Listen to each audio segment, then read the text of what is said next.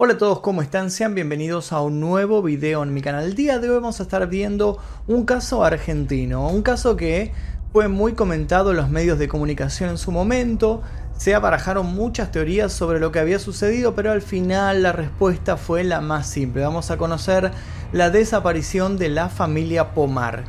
Pero antes de eso les cuento que tenemos tus 10 segundos en este canal en donde youtubers, instagramers, streamers promocionan lo que hacen. Tus 10 segundos de hoy son para Hard Better. Este es un canal dedicado a la crítica social y a la temática de redes. Les dejo un fragmento de uno de sus videos como ejemplo. Así que dicho ya todo esto, voy a prepararme para darle pie al video del día de hoy. Si les interesa este canal, les dejo el link en la descripción para que vayan a suscribirse. Además de eso, les recuerdo que pueden ver este y otros videos sin censura, sin publicidad, 24 horas antes que el resto, simplemente tocando el botón que dice unirse aquí debajo, eligiendo la membresía número 2 Maestro Oscuro y luego yendo a la pestaña Comunidad. Ahora sí, sin más demora, comencemos con el video del día de hoy.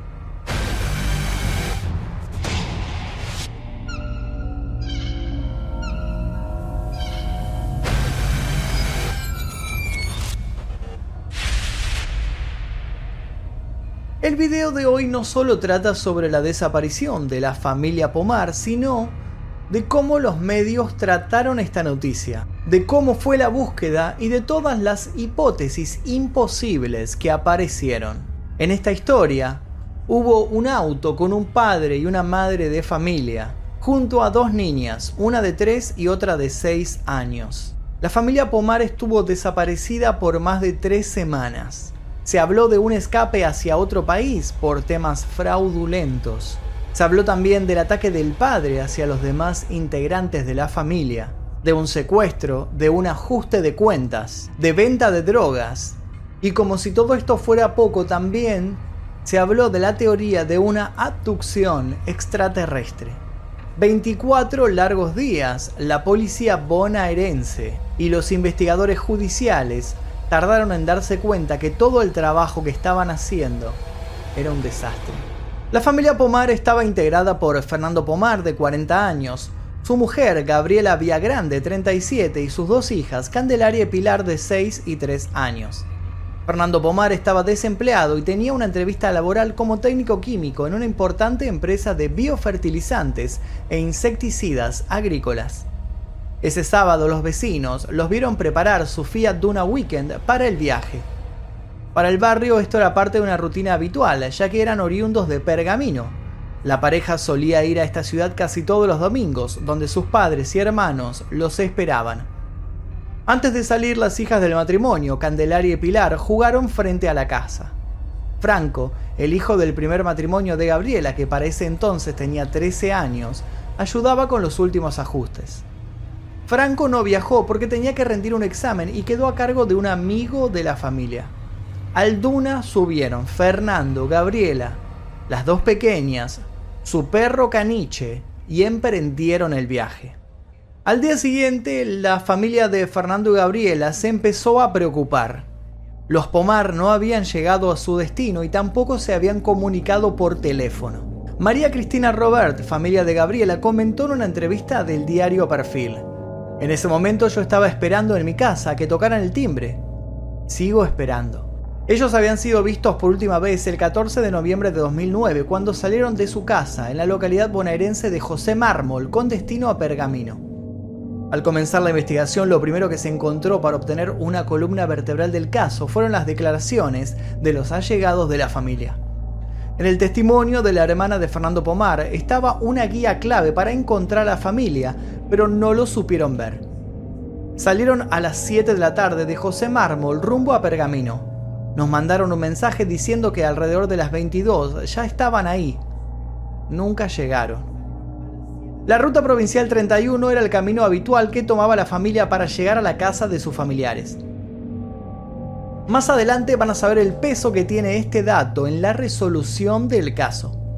Mientras tanto, los canales de noticias se hacían eco de lo sucedido, pero en vez de preocuparse y ocuparse, repetían una frase que alimentaba el amarillismo que los abrazaba.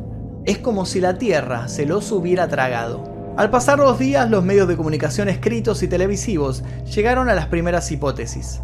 El día 20 de noviembre de 2009 apareció una secuencia de imágenes captadas por las cámaras de seguridad del peaje ubicado sobre la Ruta 7, cerca de la ciudad de Luján. Ese registro fotográfico mostraba a Fernando mientras pasaba con su coche sin nada que llamara la atención. Las fotos no reflejaban anomalías claras, aunque ponían en duda la presencia de Gabriela y de las dos nenas.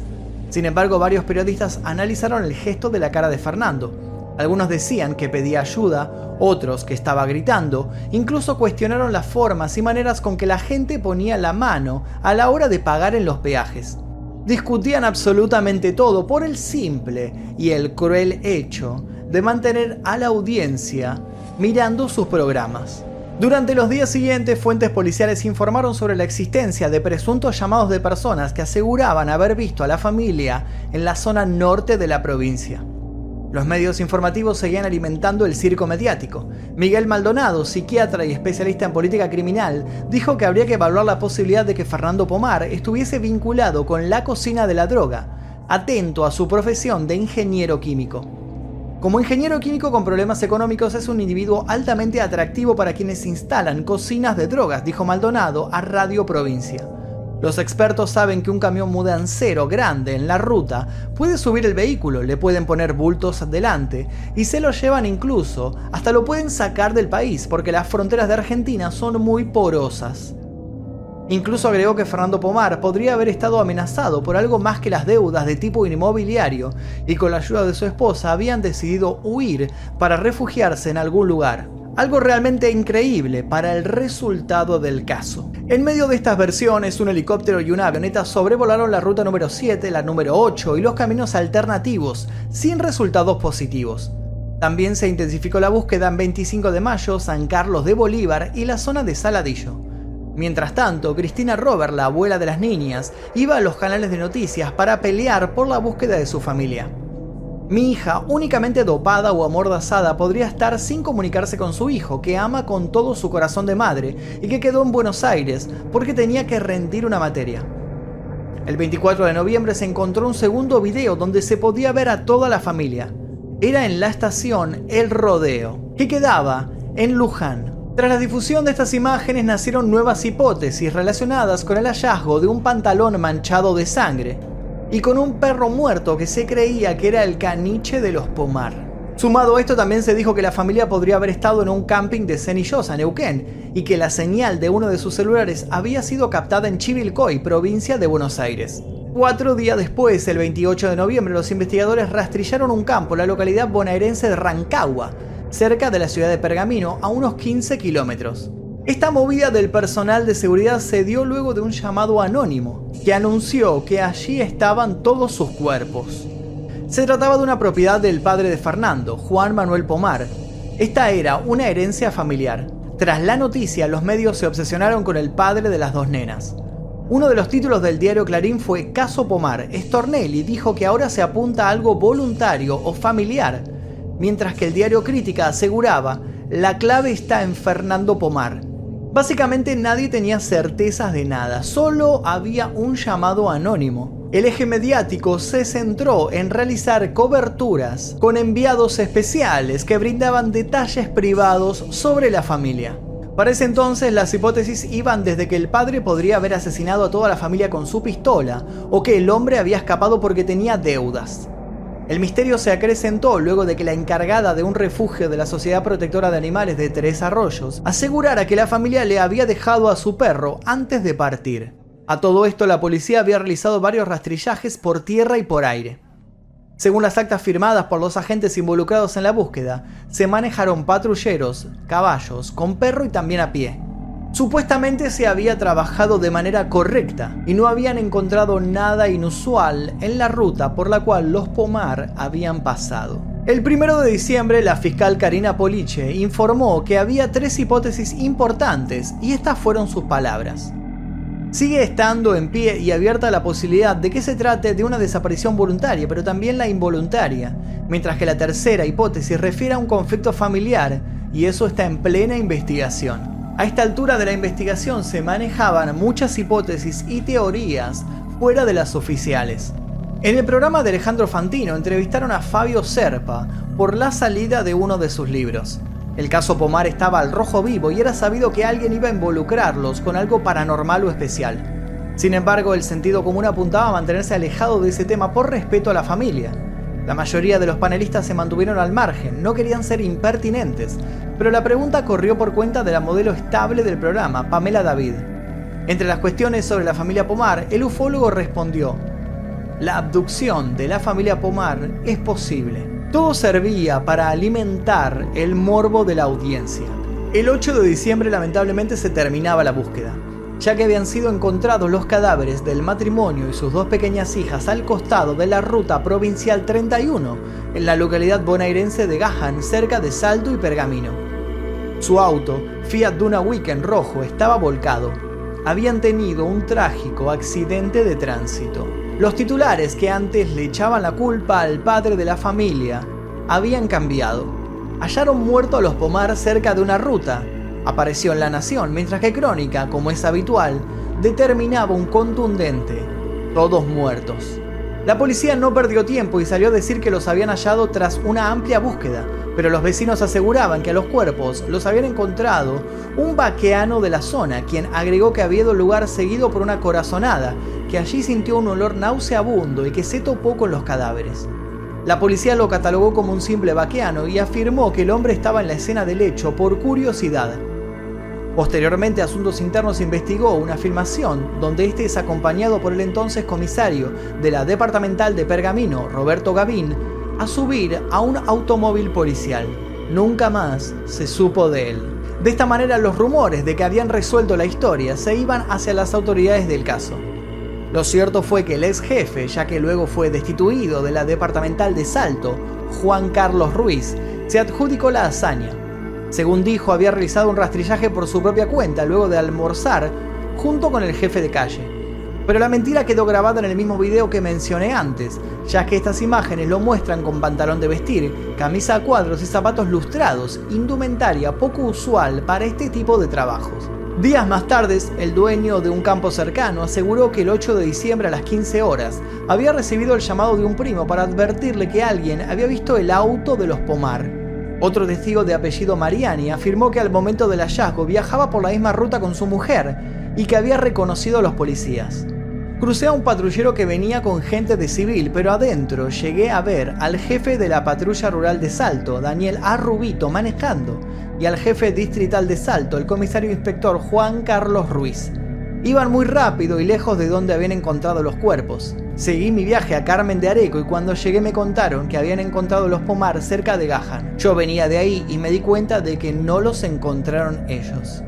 El 10 de diciembre, dos días después del hallazgo, los forenses de la morgue judicial de Lomas de Zamora realizaron la autopsia a los cuerpos y confirmaron que las lesiones que presentaban se correspondían con las ocasionadas por un accidente de tránsito.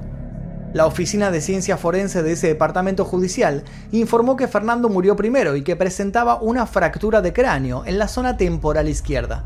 Su mujer, Gabriela Viagrán, sufrió fracturas de costillas, desgarro de hígado, además de fracturas en el húmero derecho, pelvis, mandíbula y una pierna. Las nenas fueron las que en peor estado se encontraron. El 11 de diciembre de 2009 se conoció un dato tremendo. El auditor general José Guerrero sumó más descontento al confirmar que 13 días después de la desaparición de los Pomar, hubo un llamado al 911 que alertó sobre un accidente vial en la zona donde había volcado el auto. El testigo llamó y dijo que se trataba de un hombre llamado Casimiro Frutos, quien recordó que vio el auto el 16 de noviembre cuando viajaba hacia mi trabajo en Rojas, como siempre, mirando el paisaje. Agregó además, no sabría decirle dónde exactamente era, Vi en un montecito un auto volcado con las cuatro ruedas para arriba y llegué a ver que era rojo.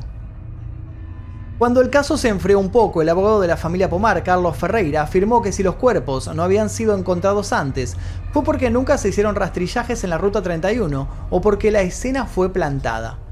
El letrado sostuvo que los tres caminos posibles que llevan a Pergamino son la Ruta 31, la 41 y la 51 las cuales debían haber sido rastrilladas desde el primer día, lo cual implicaba ir a los lugares más ocultos, no a los que están a la vista de todos en todo el mundo. Llegaron a buscar por Mendoza, Santa Fe, Neuquén y Río Negro y hasta en el Chaco. Todas las hipótesis fallaron, incluida la del accidente mismo, que fue descartada durante la primera semana de búsqueda por la fiscal Poliche. Pese a que la evidencia lo contradice, para Stornelli no hubo falla, se lo encontró. Sí, se los encontró, pero muy tarde.